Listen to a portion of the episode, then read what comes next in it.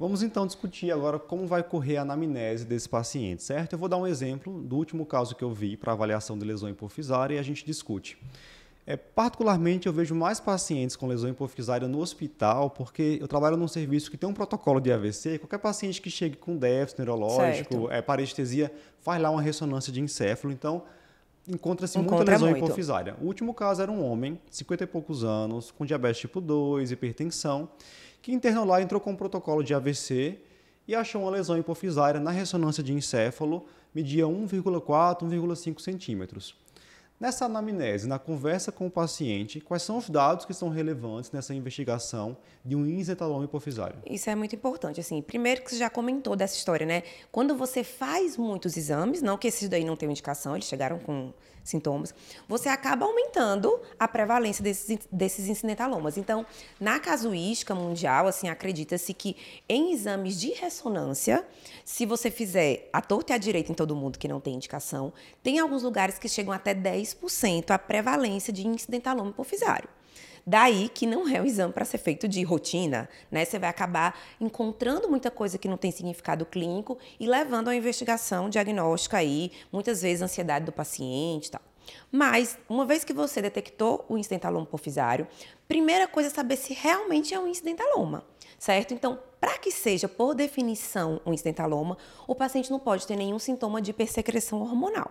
Então, assim, já vi paciente também que foi encaminhada por incidentaloma, mas a paciente estava é, infértil. Era um prolactinoma. Era um prolactinoma, né? Então, assim, é, você precisa perguntar se o paciente não tem galactorreia, se for mulher, se não tem irregularidade menstrual, oligomenorreia. Na face, você vai ver se o paciente não tem faces típicas de acromegalia ou de Cushing. Então, assim, quando a gente fala que é um incidentaloma, é porque realmente o paciente não tem nada hormonal. Se ele tiver alguma coisa, o nome nem era incidentaloma, você que não tinha feito a anamnese direito. Perfeito. Né? Certo. Então, é super importante fazer essa investigação, assim, que não precisa ser com grandes exames, como a gente vai ver, mas essa anamnese clínica dos sintomas principais, das queixas de hipogonadismo, a gente tem que perguntar para todo mundo. Nesse caso do meu paciente que já era hipertenso, tinha diabetes, já era bom ficar de olho também hipercortisolismo, Sim. né? Investigar melhor, examinar estrias, tudo isso. Sim. Perfeito. E além de investigar na anamnese questão relacionada à hipersecreção endócrina, a gente tem que lembrar que essa lesão ocupa um espaço. E de repente, se for um macroadenoma, uma lesão maior que um centímetro, esse paciente pode ter sintomas relacionados a efeito de massa mesmo, Isso. compressão, né? cefaleia, comprometimento de campos visuais.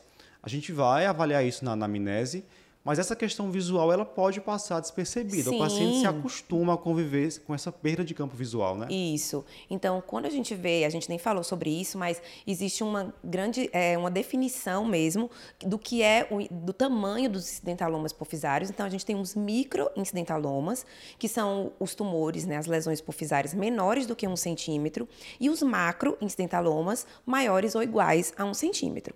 Então, sempre que a gente tem um macroincidentaloma, que era o caso desse seu paciente paciente, principalmente se ele tiver uma extensão para cima ali da hipófise, o que vai passar ali em cima vai ser o quiasma óptico.